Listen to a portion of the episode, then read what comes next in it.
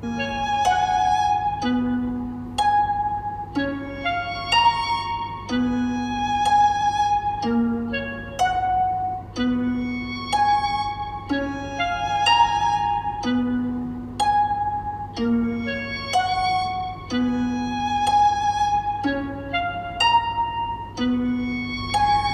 大家好，欢迎来到 What Matter 宇宙调频，我是思燕。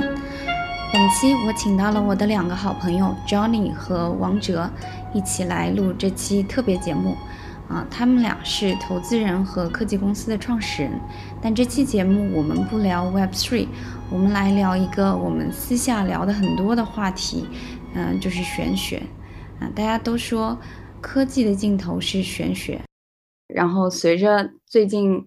大家都说二零二四年离火九运要来了，我们就可以发现，周围好像越来越多的人都对这个 topic 有更深的兴趣，嗯，或者自己钻研了一些方法论。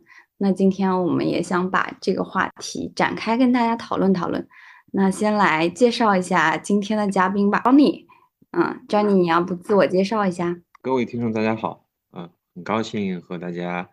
呃，简单的做个交流吧。我目前在一家投资机构啊，从事早期投资的工作啊。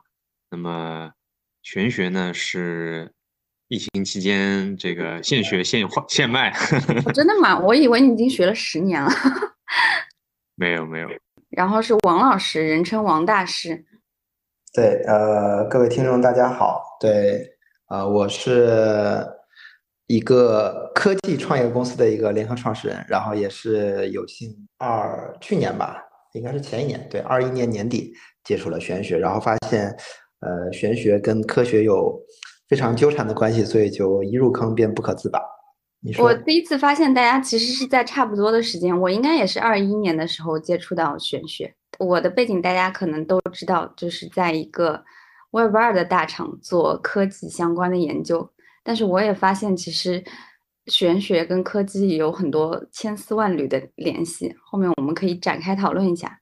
那那第一个问题，我们先来讨论讨论，就是，嗯，你你们疫情就在家就在家，怎么就看上玄学了呢？Johnny，要不你先来分享一下？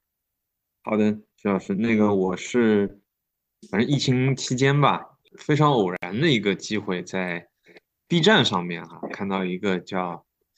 呃，叫什么子平八字挖掘机啊？这这么一个号，然后呢，他就推了一个这个梁湘润老师的这么一个视频啊。然后我当时看了他的视频呢，觉得还挺有意思的啊。因为梁湘润老师呢，他是呃，虽然说他是台在台湾这个长大的，但是他实际上呃在上海出生的啊，所以他的这个一口啊上海普通话吧，啊，也让我觉得特别的亲切哈。当时就。开始看，然后一开始呢也有点一知半解，呃，也是似懂非懂吧。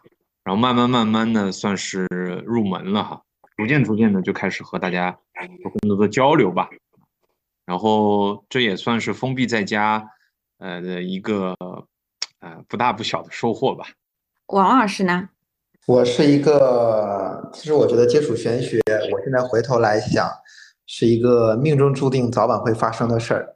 我发现可能因为过去的三十几年，呃，一直想办法活成了别人眼里的好孩子。比如说，父母希望我成为什么样子，然后，呃，社会希望我成为什么样子，然后就一直不太呃没有关注过自己想呃自己的内心吧。然后在了解自己的路上，慢慢就碰到了玄学，因为之前就做了呃很多各种测试吧，就是星座啊。然后心理学测试啊，HR 测试，后来发现，哎，八字好像也能干这件事情。我是在二一年的年底，然后碰到了一个啊，我在高山大学的一个同学，啊，他是一个理工科的博士。然后有一天吃早饭，我们俩交流，他跟我讲，呃，他看八字的路上，因为我觉得，呃，一个理工科的背景看八字，跟我原来的认知还蛮不一样的。我原来觉得可能是很多学历史啊、学人文的人去搞玄学。然后我就跟他讨论，后来接触下来，我觉得就玄学哦，原来是一个人类大数据，我就觉得那这个东西说不定，呃，我能学一学，因为与其总找别人算，不如自己学着学着自己就可以看了。然后就这样莫名其妙就入了坑。然后那个像刚刚呃 Johnny 说的，我自己其实也看了很多书，看了很多视频，然后也有很多呃放弃再拿起的过程，因为这个玄学的过程中实在太玄了。但我觉得可能回头来看。嗯，就宇宙总会指引你去做一些你不你应该去会完成的事儿，然后这些事情会自然而然的发生。就刚刚王老师也提到了玄学，跟你从你的这个本来的一个科技视角认知的一个理解，就是它是一个大数据。其实跟我的呃想法也差不多。啊，我我最早应该是在碰到一些问题的时候，然后有朋友介绍我去。算八字，那我本来也是把这个当成一个心理咨询类似的一个活动，就是将信将疑的去算了一算，然后发现，哎，他对我的一些，他虽然素昧平生，但是对我的一些判断还很准，我就非常好奇，就就很很想要知道这个究竟是怎么样的。后来我就发现，原来这个这套体系可也是可以自学的，嗯，就嗯，但是我自己的认知是。这个怎么样去解读，可能是嗯更重要的一件事情。就是嗯，我们假设它这个体系是 make sense 的话，它它是一个宇宙的一个大数据，可以用来这个呃解释很多事情的一个底层的逻辑啊。但是嗯，对于某某每一个不管是职业的命理师，还是一个玄学的一个爱好者来说。你每个人的视角的解读，其实它也会带来很多不一样的一个东西。这个是我我对玄学的一个入门。那徐老师，你这个除了这个像传统八字这一块，你实际上涉猎很多啊，比如说像星座啊，还有一些塔罗牌啊。那最近你也说了一些别的，就是说，我不知道从你的角度，这些有哪一个是你最喜欢的，或者说他们之间有没有一些相互的关联哈？哎，这个问题挺好的。我觉得我跟两位老师这个对玄学的这个入门点还不太一样。你们两个都是非常这个学术型，我我可以理解成学术八字，就是会读很多经典，像这个子子平啊，然后还有还有什么那个那那几本叫什么来着？嗯。滴天髓，对，滴天髓，三命通会，三命通会就是融通宝剑，哎，这个后面可以列在那个 reference 里面，大家可以当成玄学一零一去进行一种很正统的一个教学。但我们玄学里面有个说法叫正印，你们都是正印流派的，我就是比较娱乐流派的，就是我信这个东西，但是我也很好奇，就是。嗯，别的流派他们会对这个同样的事情有一种什么样的解释？所以我就嗯比较不一样的是，我除了八字以外，我星盘还有这个中国的那个紫微斗数，然后还有甚至一些就是国外现在比较新的一些身心灵的 mindfulness 啊，我都会去看一看，然后看看他们之间会有什么可以 cross check 的地方。嗯，那因为。这个八字里面有很多，其实会有一些让你感觉到宿命论的东西，嗯，比如说十年一个大运决定，哎，很多，特别是中国一些传统的命理师，他很很容易论断说，啊，你这个是好运还是不好运，他就是很二元对立的。然后我发现好像星盘里面它就不太有这种二元对立的东西，它就是，嗯，它更多的是告诉你这个你的一个人生的一个重点在哪里，或者。你要克服的这个功课在哪里？它整个还是一个更加嗯开放的一个视角，这个是我觉得这两个体系不太一样的地方。但是呢，他们也有相似的地方，都是不管是八八字、星盘，还有这个紫微斗数之类，它都是把你的这个生辰、出生年月作为一个基点，然后去分析你当时的这个可能。其实最最典型的还是性格，然后。然后通过这个性格和特征来推断后面的一个命运的走向。然后这一点，我觉得虽然他们的视角有一些不一样，但是总体描述出来的一些特点还是比较准确的。这个是我就是喜欢探索不同流派的一些体验。对，就是比较典型的伤官，伤官学的广。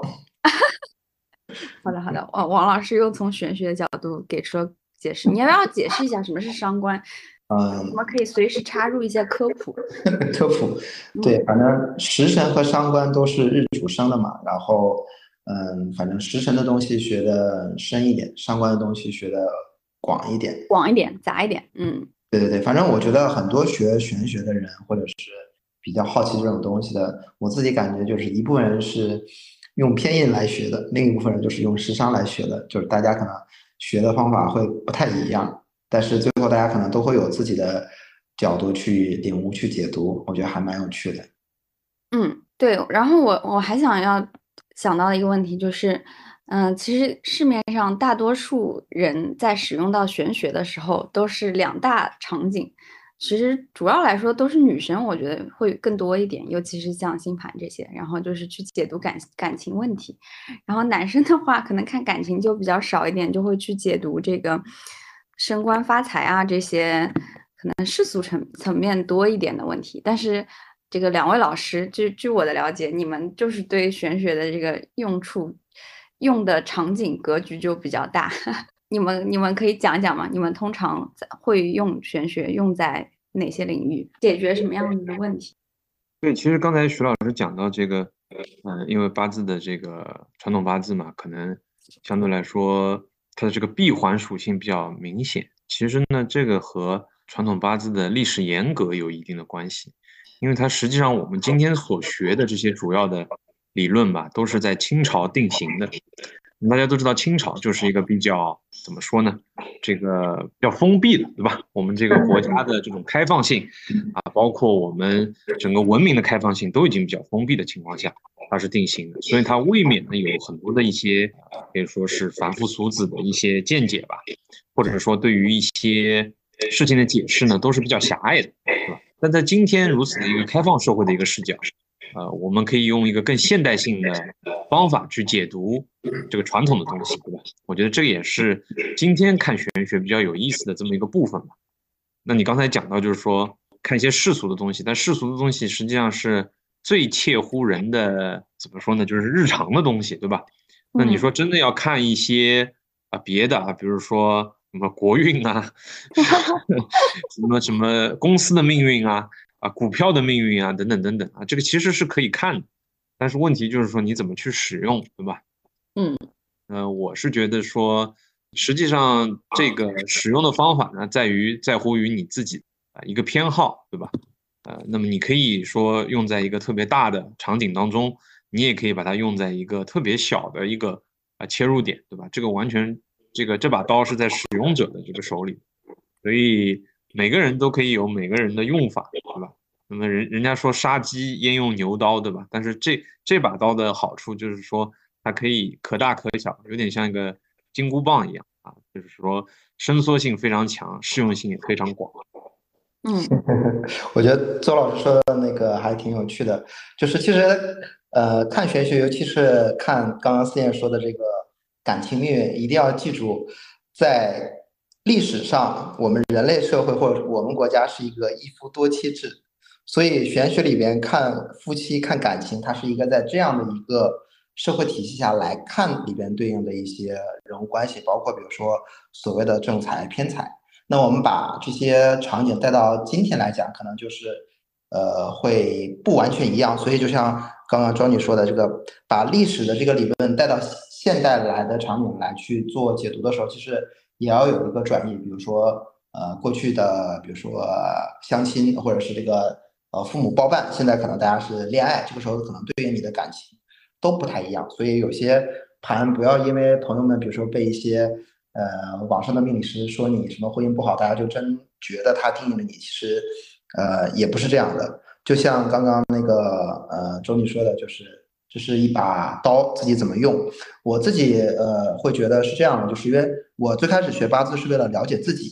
这个好比什么呢？就好比比如说，你今天在打王者荣耀，你首先要知道自己是一个法师，什么英雄，还是一个刺客，还是一个射手？你要知道自己的所谓的天生的属性，你才能知道你怎么去哪一条分路去发展。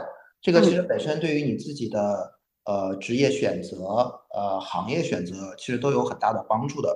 因为其实八字在古代有一个比较重要的应用场景，其实是一个选官的体系。那确实，它是一个大家相对来说比较快能够感觉出自己一些性格的特点，可能对应着适合从事的行业，这些事情我觉得，呃，历史上总结的规律还是有一些适用性的。哎，这个我觉得 Johnny 和王老师都可以来举一些例子。比如说什么样的八字适合做什么样的事情，或者历史上有什么典型的名人是什么样的格局？我觉得两位都是非常有有好多的案例库，可以随便挑两个展开讲一下。嗯，倒也没有说一个具体的一个城市啊。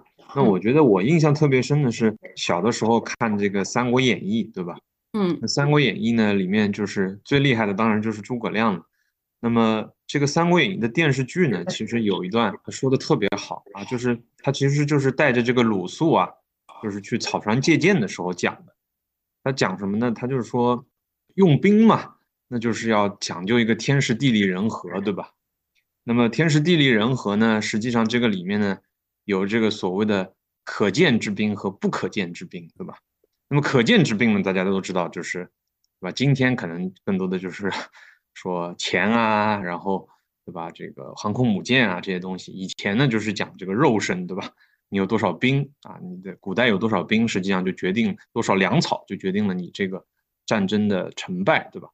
但实际上他讲到的就是这个不可见之兵呢，就是涉及到这个玄学的范畴啊。他就说到这个日月星辰啊，风云水火，对吧？然后他就讲到了他所用的这一套体系，叫这个七十二候图。对吧？那这七十二候图就是我们今天讲的这种很多的节气，从这个七十二候图呃衍生出来的，对吧？那实际上就是说，呃，古代的这个用兵打仗的时候啊，就可以运用到这个玄学的这个知识啊。它其实不是玄学，它其实就是一个天文学和地理学，再加上一定的统计学，然后呢，用这个天干地支啊，或者说用一个七十二候图这样的一个可以说是代码去表达出来，对吧？然后去应用到实际的这种战争当中啊，甚至是直接的一个对阵当中，对，所以我觉得这个才是很有趣的这么一个格局吧。呃，就是说可能超脱于这个八字之外啊，就是说实际上是啊，对于玄学在实际的战争当中的一个运用吧。我我我觉得这个让我感触是比较深的。嗯，邹老师这个格局又打开了。对，这里边也想就是分享，之前我其实跟思燕聊天。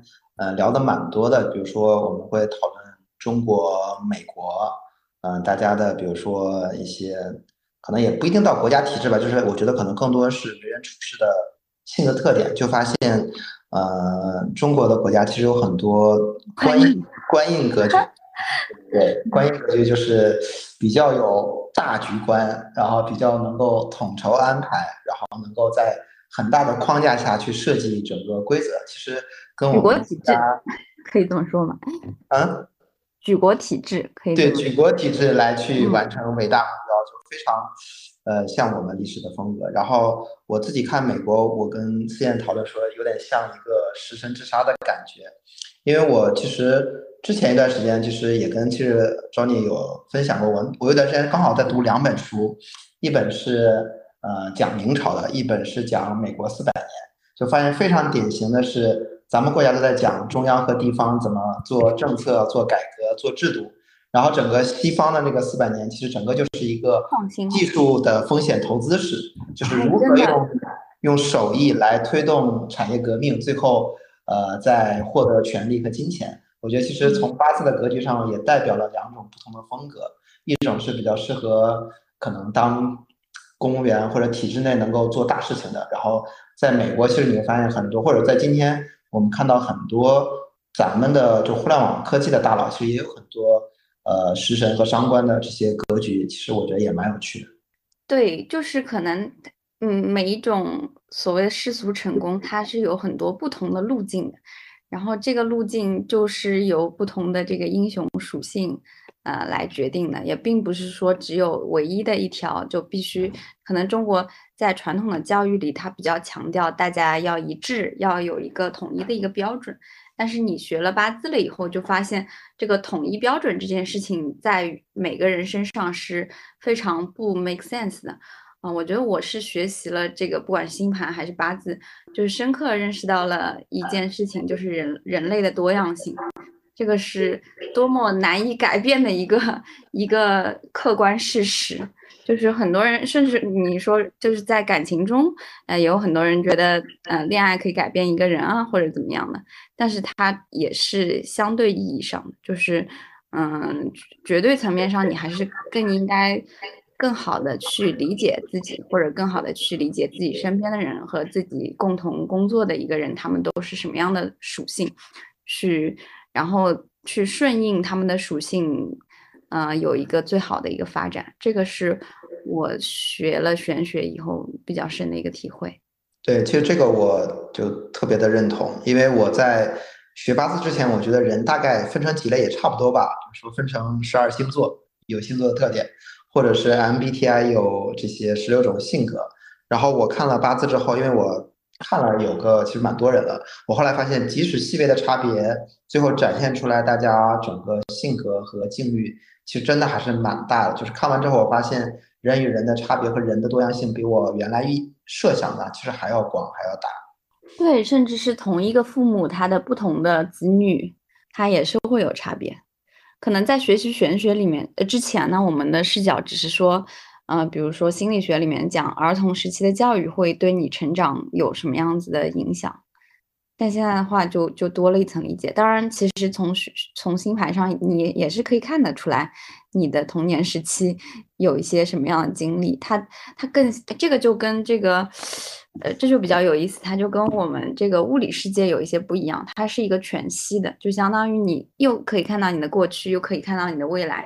它是在同一个呃盘里可以反映出这些不同维度的属性。这个就是挺。呃，有意思又挺美妙的一个部分。这种多样性呢，它体现在就是说，呃，光是八字它自身的排列组合可能就就是几十万种，对吧？但它几十万种呢，只是说你的原局啊，就是你原来的这个出厂的配置是怎么样的。那你出厂的配置之后，你放在什么环境使用，对吧？然后你的外在的这种条件是怎么样，也会呃影响啊。当然有人说。呃，那理论上就是只有几十万种的命运哈，实际上不是如此，因为这个和你所在的地域啊，包括你所周围所在的人啊，都有很大的这个关系。所以，我们古代的人说天时地利人和嘛，嗯，所以这个呃出场配置只是天时啊，这个地利人和啊，就是呃很多的不可控的这个因素还是。呃，左右着人的这个命运，所以这个才是我可以说吧，就是和宿命论有所区别或者有所呃这个区分的这么一个部分哈。我个人的一个理解。是的，对，既然聊到了就是这个和宿命论的这个话题，就我知道你刚刚讲了八呃八字只是一个天使，但其实你的这个成长环境啊之类的，还是会对人产生很大的一个影响。然后那个王老师，你你是怎么看的呢？八字是不是宿命论呢？我觉得其实我对这个事情的观点有过一些变化。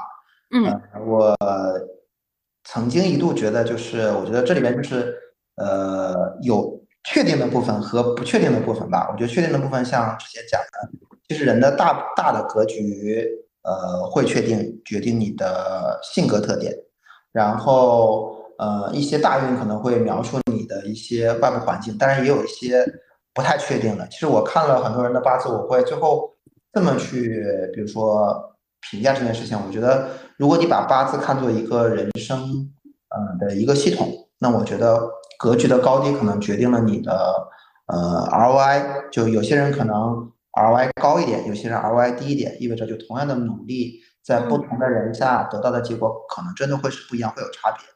然后这个我觉得是一个客观理性的分析结果，当然我觉得这个背后有一个感性的发现，我觉得更有趣，就是我发现我身边的一些朋友，呃，所谓的成功人士吧，就是社会上可能混得更好一点的人，或者一些所谓的命好的人，你会发现大家真的比那些命不好的人会更努力。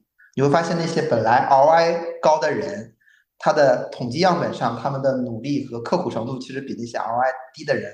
可能更高，所以这个时候就会让我们看到这个不同的人其实差别还是蛮明显的。这个现象我觉得也还蛮有趣的。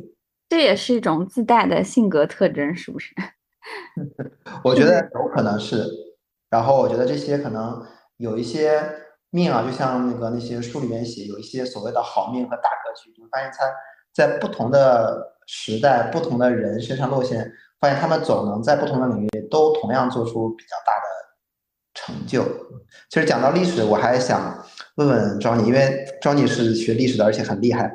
哎，Johnny 怎么看待，比如说？这个历史所谓的轮回和重复发生，以及它跟八字这个循环的这个这个逻辑，因为六十甲子六十年就会循环一次嘛，然后很多大运也会出现所谓的循环的趋势，在这个历史的视角，这个赵你怎么看？对这个王老师问到一个很很关键又很有意思的一个问题，就是所谓的周期论啊，那么包括我们特别是做金融市场的很多都。研究所谓的小周期，对吧？那比如说你一个啊，特别是一些做大宗商品行业的，什么煤炭、石油，那其实周期就比较重要了，因为它的一个生产啊，到这个过剩，到这个稀缺这么一个周期呢，实际上当中是呃有一定的规律的。那么中国古代呢，这个六十甲子。这个本身六十年作为一个大周期的这么一个规律啊，在国外呢，呃，也是有一个对应的一个周期的，啊，就名字非常长，叫康波嘛，对吧？人生就是一康波啊，这个是，其实是个挺有名的一个分析师，叫周金涛啊，他不不幸去世了，但是呢，他就讲这个康波其实就是这个周期，就大周期的一个啊一个代称哈。但是我就回到这个传统的这个说法，呃，实际上我觉得任何一个，呃，无论是个人对吧，还是到组织、到国家啊，到一个文明吧，啊，都有它的一定的这个生长的一个规律啊。我觉得传统命理里面特别难的一个难点啊，就是所谓的十二长生的这么一个概念，对吧？什么长生、沐浴、灵官、地旺。什么病死木，对吧？就这些东西特别难懂啊。但实际上，它它为什么是十二长生？因为它对应着十二地支嘛。那十二地支它其实也对应着这个日月星辰的变化和这个现实当中啊不同的可以说是客体的这么一个变化，包括人自身也有这个啊这个青春期，也有这个啊中年这个特别牛逼的时候，对吧？然后呢，到到衰老的这么一个过程。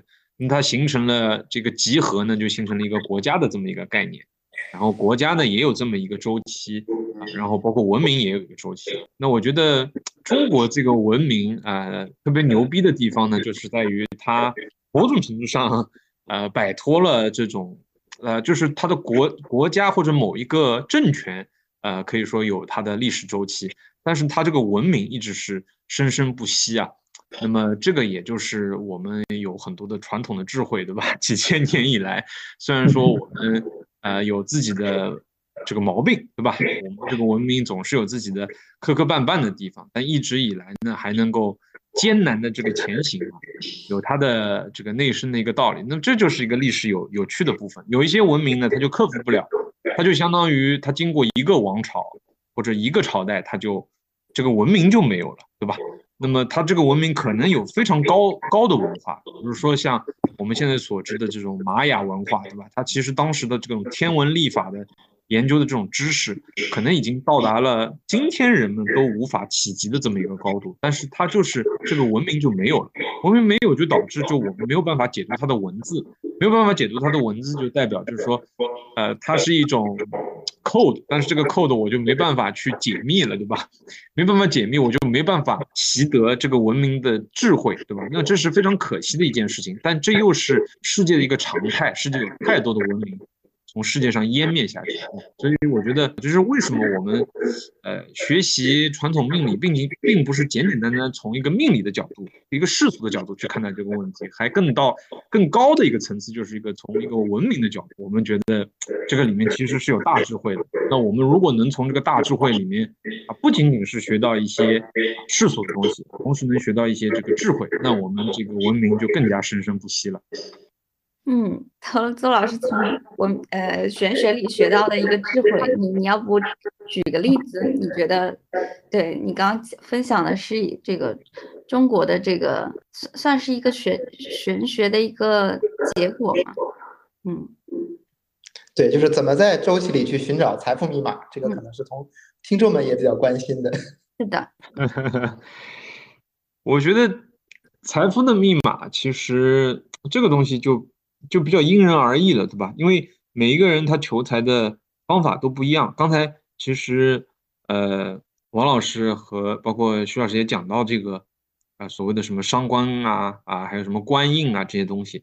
那这个东西呢，其实就有一些中国传统的啊，可以说是秩序和方法在啊。那我觉得这个东西其实是值得讲一讲。就为什么说啊，食伤，呃，这个生财，对吧？然后财生官，官生印，然后印呢再生这个我自己，对吧？就这个里面为什么是这么一个循环，又对应的这个五行，自己的五行。那么。食伤呢，就是我生出来的东西，对吧？那可以代表是人的啊努力，对吧？也可以代表人的智慧，对吧？那么就是食伤嘛。那么刚才王老师讲到食伤，就是说，呃，特别是美国人，他这个科技创新很厉害，对吧？那他肯定食伤是很厉害，但是食伤呢，也能会带来财富，对吧？食伤生财，因为财是养命之源嘛，对吧？然后呢，如那个如果用一个世俗的观点，就是说你用。呃，一倍努力，你兴许会带来一点回报，对吧？这是个 ROI 的概念。那么刚才你已经讲到了，那后面这几个就比较有意思。这个财生官，官生印，对吧？那财为什么升官呢？那实际上就是说，官是要靠财来养的。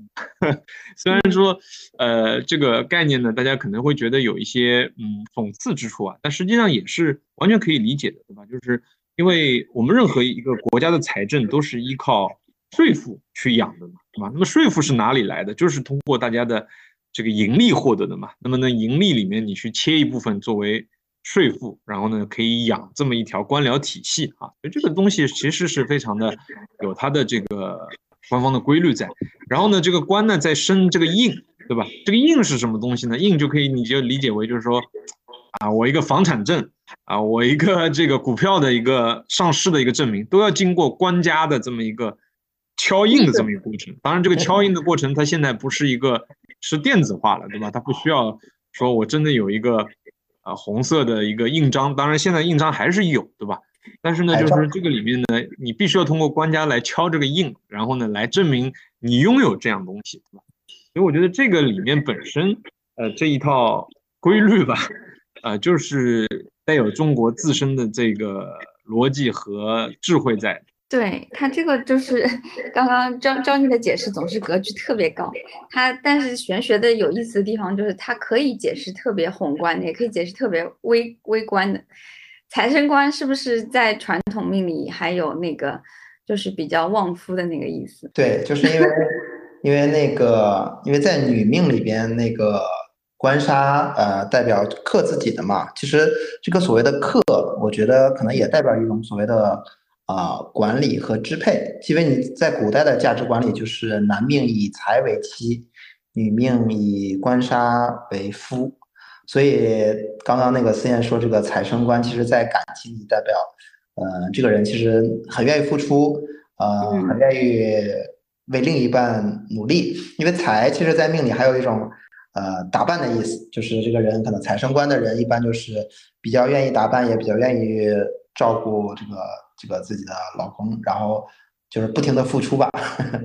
那我们也可以再拉回来一点，就是刚刚聊了很多历史还有政治，那大家有没有就是给身边的人或者是平时日常生活中那个去用玄学来看一些事情呢？我知道 Johnny 有的时候投资的时候是不是也会看创始人的八字？这算是一种。辅助诊断吧，辅助诊断。对，因为呃，有些特别是早期的投资，就就是人家说看人看人吧。嗯。但是人这个东西是个很玄的东西，对吧？嗯，那你说，嗯，当然你可以相面，对吧？有的人呢还能透过理解对方的气场，对吧？这些东西。但实际上，呃，就看这个东西呢，呃，可以看出一些端倪出来。那我觉得最次呢，就是说，即使你看的不准，你也知道这个人的这个性格，对吧？那有些人的性格呢，呃，说的难听点，他就不适合做创始人，对吧？他比如说特别桀骜不驯，比如说特别的，呃，怎么说呢？有自己的思维定势和主见吧。那实际上作为一个创始人来说呢，呃，其实从某种角度来说还要更灵活一点，对吧？当然，他可以有自己的很强的自主的一个意识，也有自己的很强的这个学习的能力，对吧？但是我觉得很重要的一点就是他不能就是一根筋，对吧？呃，我觉得这一点呢是我们啊会比较。就是尝试回避的一种类型的这个创始人哈，就如果他太一根筋的话呢，嗯，这实际上就觉得他的怎么说格局受限啊？我不知道王老师你怎么看这个事情？我觉得就像刚刚之前说，历史有周期，还有就是我觉得一个人一辈子发财其实是有几波大的机遇机遇的，就好比反正我自己打德州，我的感受是，你一天晚上的营收或者是。赢了或者输了，其实就是两三把牌。其实你回到人生，其实你要在对的时间点做做出对的决定。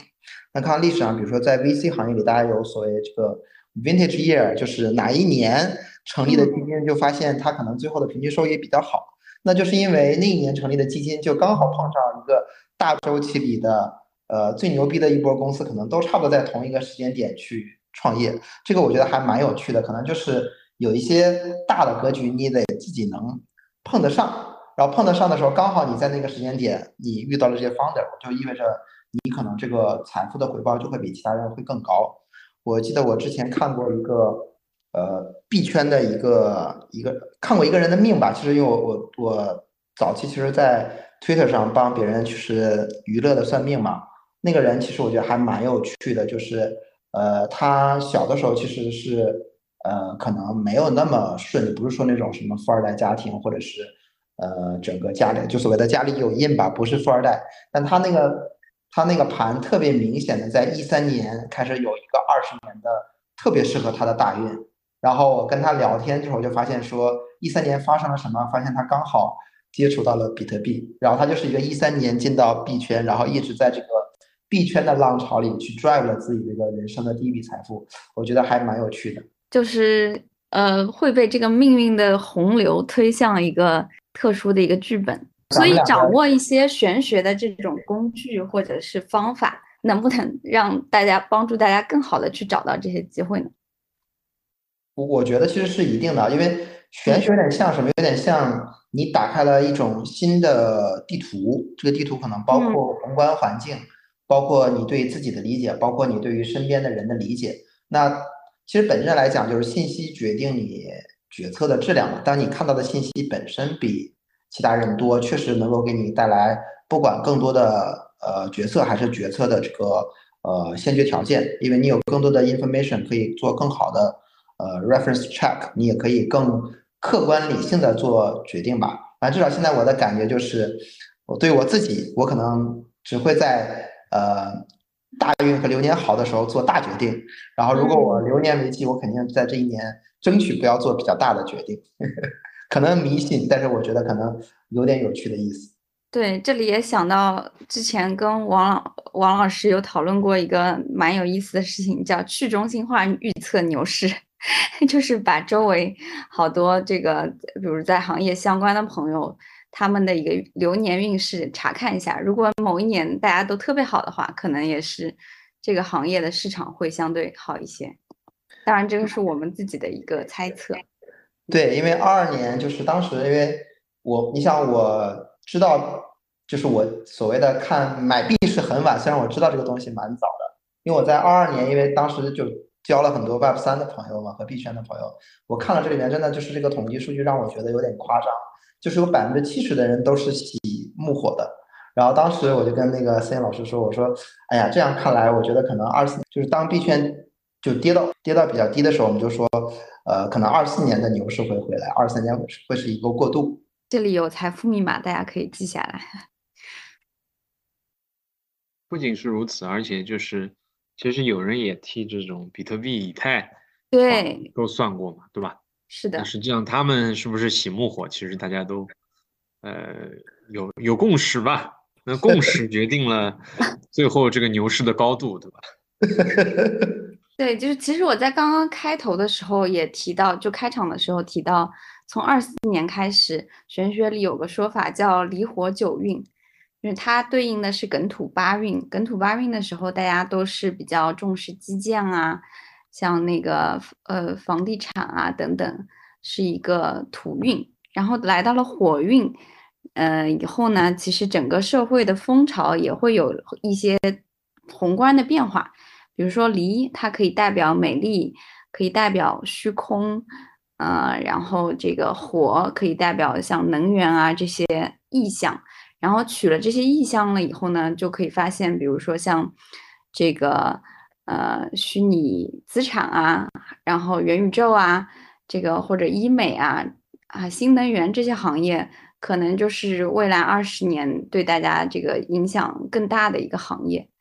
啊，我我们其实这这个应该是我在二零年的时候就看到理论，但是我们现在发现好像这个也是慢慢的变，有更多的证据去证实这样的趋势发生。我们也可以看到这个周围有更多的人确实信玄学的更多了。不是有句话叫在上班和这个上进之间，我选择了上香，也变成了现在年轻人一个更更大范围的一个共识。那那那两位觉得说以后这个玄学会成为一个呃社会共识嘛？就相相对于之前来说，我其实觉得短期内，呃，对于玄学的兴趣还是源自于对于社会的不确定性的一个提升吧。嗯，我觉得没错。实际上我们说，呃，刚才说到六十年一个周期，对吧？那其实六十年之前，呃，整个世界也是非常的不稳定啊。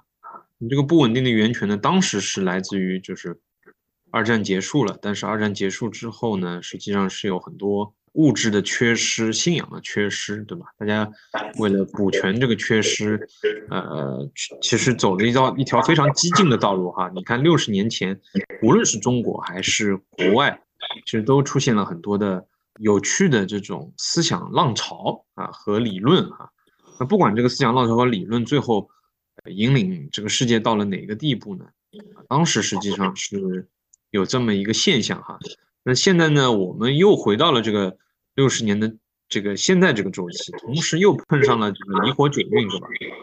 啊，那么如果我们看一下上一个离火九运，那就是呃十九世纪的中叶啊，十九世纪的中叶实际上是有非常多的新鲜的事物的出现哈，新的技术啊，但同时呢也。有很多的这个波动性的这个出现，那波动性的出现呢，无疑就让人们啊对于未来呢有很多的不确定性，不确定性呢它就会诉诸于啊这么一个啊寄托吧，呃，那么玄学呢肯定是啊一种寄托的一部分。当然现在呢，因为大家嗯可能接触的信息量和一百八十年前对吧，那那个九运是完全不一不能同日而语了，所以呢。啊，更多的我觉得这种玄学的碰撞吧，会是更有有趣的啊。包括你刚才已经提到了这个元宇宙，对吧？就大家会诉诸于一个技术的手段去达到一个自己精神的这么一个诉求的一个解，一个释放，对吧？那这个里面是怎么释放？我觉得还还有待观察。包括现在我们一直在讨论的虚拟人的这么一个东西，对吧？虚拟人是不是也是一个？呃，帮助人们去排忧解难啊，或者是释放人的情绪价值的这么一个东西啊，这个东西都未可知，但是可以想见，未来的二十年这个波动性是比较高的。然后因为这个不确定性，大家还是会啊诉诸于这么一个呃有一点精神寄托的一个东西哈。当然，像就像我们就是说可能研研究成了一个学术学术命题，就比较搞得有点太太过了哈。但是我觉得绝大多数人可能就是觉得哎。得信一信啊，就把这个东西作为一个很好的一个参考，嗯，对，坐标，是的，是的，是的，是的，越越是有新鲜事情，越是有很很多不确定性的时候，其实很多传统的方法就你会看到它不是那么奏效，就需要找一些新的尺度啊，这也是为什么我觉得这个玄学在这个时代它可以发挥很多这个新的作用。嗯，王老师你觉得呢？对，就刚刚那个庄主说，这个上一个离火运，我刚翻了一下资料，刚好是属于第一次工业革命和第二次工业革命的交替之间。然后，其实回到这次刚刚那个呃思燕讲的这个离火，因为离火是一个相对就火相对来说土是一个更虚拟化、更无形的东西。然后其实之前就会觉得整个玄学啊、虚拟的东西会旺盛。那其实直到去年开始啊，整个呃不管是呃 Stable Diffusion 出来还是 Chat GPT 出来，其实我觉得印证了呃所有的技术为这个玄呃虚拟化或者玄学或者这种虚拟不存在的文化，其实已经出现了一个技术的一个端倪或者一个基础。那其实我觉得这些都意味着在未来的二十年离火运来了之后，可能所有的这个呃人的创作呀，呃包括最近大家聊的这个生成式 AI 或 AIGC 这个赛道，我觉得可能都会有呃有可能会类似于上一个就是这个土运里面房地产的行业一样蓬勃发展的样子，我觉得也还会呃蛮值得期待的。对，就是虽然我其实也不知道这个八运九运它的那个背后的原理是什么，但确实你现在可以看到越来越多的证据去证明，嗯，它是在往这个方向发展，所以我们可以先静起来再说。那其实，嗯，最后可能今天也聊了好多东西了，呃，当当中大家有好多要消化的。最后还有一个比较开脑洞的问题，我们可以讨论讨论，就是。你们觉得像 Chat GPT 这样的技术出现了以后，它是不是也会带来一，它也会成为一种新的像意识形态和新的这种大家的对于预测的一种呃方法论？那它跟玄学之间会有什么关系呢？或者是他们两个会嗯是对立的吗？还是会怎么样发展？这个问题我其实跟王老师讨论过，说是不是会出现 AI 算命这个事情？嗯嗯，坦白讲是有点难的。我我因为我们就是因为中国的这个语言文字啊，里面它它其实有很多的概念还是比较模糊的，它不是一个可以完全被一个代码所替代的这么一个呃逻辑关系哈。那尤其是这里面还有一些比较细腻的啊一些东西哈。那么这些细腻的东西里面呢？可能一个细小的变化就会带来一个整个盘面都会出现很大的这个很大的一个判断的一个失误吧，所以我觉得以目前 ChatGPT 的准确度来说，它啊更多的是解决人们啊一些日常生活或者日常工作当中一些比较呃枯燥的一些问题啊，或者是一比较比一些比较机械的啊比较嗯特别繁就繁琐的一些东西啊，我觉得比较适合。呃，这个这个工具去使用，那么像呃玄学这个东西吧，我觉得还是需要一点创造力，需要一点联想能力，也是人类智慧的另一个象限吧，可以这么讲。嗯，我我是没有那么担心说它会带来一个玄学的新纪元哈，我更多的是觉得它还是会被呃工具化，然后未来的这个工具化的趋势呢，是说人类可能更少的去。处理一些呃单调繁琐、重复的一些工作，而是会聚焦一些更有创造力的东西。那玄学就是其中的一一部分吧。那王老师呢？你怎么看？王老师本身也是 AI 的从，算是半个从业者。嗯，也不算半个吧，现在可能就是一整个，因为整个我们自己的业务跟 AIGC 相关度比较大。我分享一下，就是因为我前一段时间为了好好理解 AI 这个背后，我去读了 Transformer 这一个东西的原理。我读完之后有一个非常惊讶的发现，我就发现 transformer 的底层，因为它是一个 encoder 和一个 decoder 嘛，它其实本质上其实很像八字的这个所谓的类类和象，就是其实本质来讲，它是一种抽象和具体。就我读完这件事儿，我其实更相信那个理论，就是我们这个世界有可能是被编程编出来的。然后其实你会发现，就是我去理解 GPT 或者是所谓的大大模型。从一个抽象的角度去理解，就是它在建立一个人和机器的一个沟通接口。嗯，就是如何让人和机器能够相互沟通和交流，在干这样一件事儿。然后八字呢，其实呃是一个，也是一个非常简练的，呃，比如说只只用呃天干和地支来描述这个宇宙的运行规律。我觉得八字可能是一个人和宇宙的沟通的接口，它可能都是这种语言，可能都是一种。呃，沟通的方式，那你会发现，比如说，不管是 transformer 还是这个八字，都是希望用比较少的算力，因为你要做很多类和项嘛，就是为了节约这里面的推理和计算，然后能够比较少占用内存，但同时又在它呃表现出意向的时候，又能够展现出足够多的多样性，所以它是一个有点像呃低维和高维之间的一个相互关系。所以我会觉得这里边呃最有意思的是，你会发现呃人和机器开始能够沟通交流了，然后人和宇宙其实就是这个整个玄学也开始逐步显化了。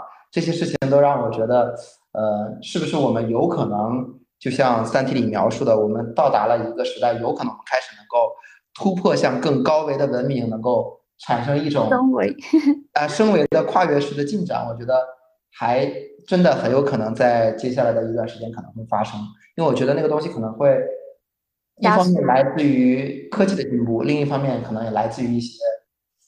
就可能会出现一个类似于爱因斯坦级别的人物来再引领一次可能人类整个智慧的下一次跳跃吧。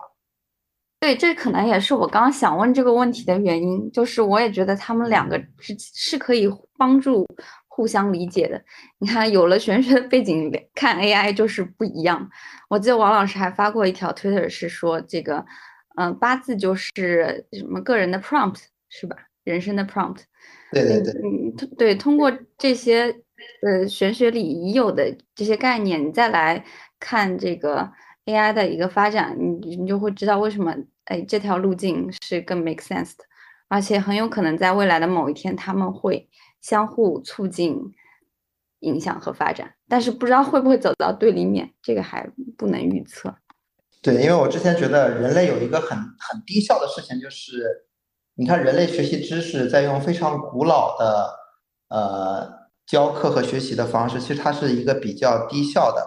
然后你会发现，有了这个算法出来之后，在这个硅基生物里，它的知识是可以继承的。那我觉得这个某种程度就改变了人的学习和认知的这一个一个效率的事儿。我觉得这个事情可能会有很大的程度，有可能让我们会出现跳跃式的文明。